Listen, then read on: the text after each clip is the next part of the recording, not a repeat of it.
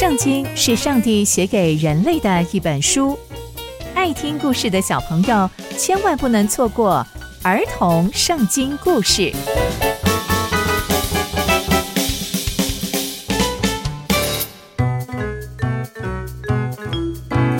各位亲爱的大朋友、小朋友们，大家好，我是佩珊姐姐。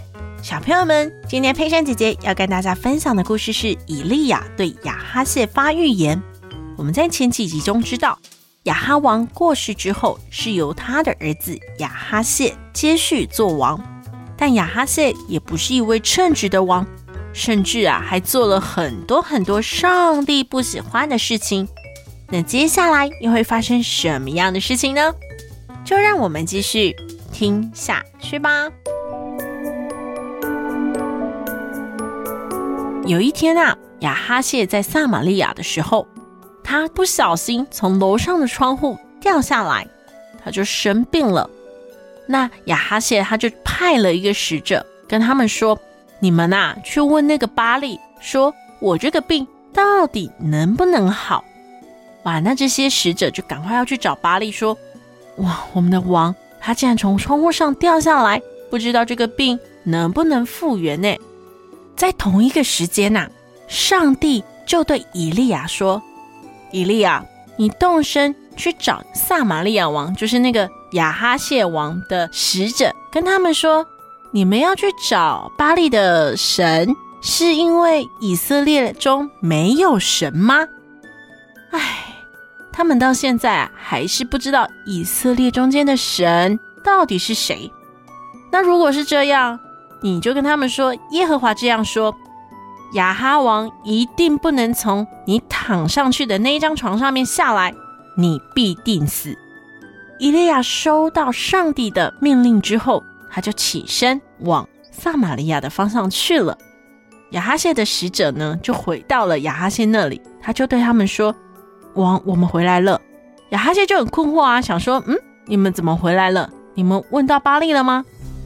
接着这些使者就对王说：“嗯、因为有一个人呐、”就迎着我们的方向走过来，跟我们说，叫我们回去，然后要我跟你说，上帝这样说：你派人去求问巴力，是因为以色列中没有神吗？因此啊，王，你必不能从你躺上去的那张床上面下来，因为你必定死。亚哈谢听到之后，就马上问他们说：那个。迎着你们又对你们说这些话的人是一个怎么样的人呐？那些使者就对亚哈谢王说：“那个人呐，穿着毛皮衣，腰间上呀还束着皮带。”亚哈谢王听到这里，他就说：“哼，我知道这个人是谁了啦，一定是以利亚啦。”王啊，就差派了一组人，一个五十夫长，还有他五十个手下，要到以利亚那里去。那五十一个人呐、啊，就跑到以利亚那里去。他就看见以利亚正坐在山顶上，他们就对以利亚说：“哎，神人呐，呃，那个王吩咐你下来。”哎，以利亚听到那个人就跟他说：“如果我真的是一个神人的话，我愿神的火就从天降下，把你和你的五十名手下吞灭。”他讲完这句话，就有火从天上降下。就吞灭了五十夫长，还有他五十名手下。亚哈谢王就再一次再派了一组人，再派了一个五十夫长和他五十名手下到了以利亚那里去。那个五十夫长就对以利亚说：“神人呐！”亚哈谢王说：“你赶快下来。”以利亚就回答他说：“如果我是真的神人，我盼望火从天上降下来。”把你和你五十名手下吞灭。他讲这句话，神的火再一次从天降下，吞灭了五十夫长和他五十名手下。亚哈谢王还不罢休，诶，又再一次派出第三名五十夫长和他五十名手下。那第三位五十夫长非常的害怕，所以他走到以利亚的山下时，他就双膝。跪在伊利亚的面前，恳求他说：“神人呐，盼望我的性命和这五十个仆人的性命，在你眼中看为宝贵。你看，曾经有火从天降下，吞灭了先前那两位武士夫长和他们各五十名手下，总共有一百个手下都死在火下面。现在，我真的是很希望我的性命，还有这五十个人的性命，在你眼前是非常非常宝贵的。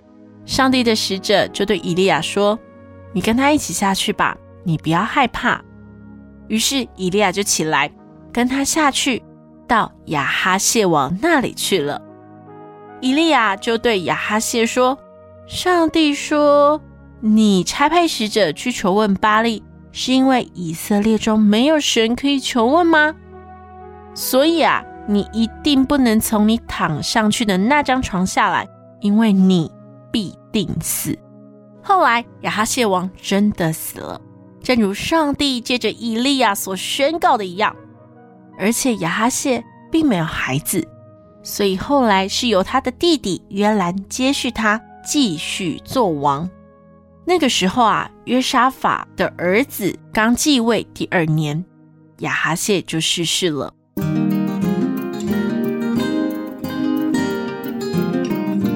那从今天的故事，我们可以知道亚哈谢的人生。亚哈谢不顺从上帝的心意，也不愿听上帝的命令，在生命垂危的时候，寻求的竟然是巴力，而不是上帝。因此啊，以利亚就发出预言，并且再一次问他：亚哈谢，你寻求巴力，难道是因为以色列中没有神吗？上帝其实还是在等待亚哈谢悔改。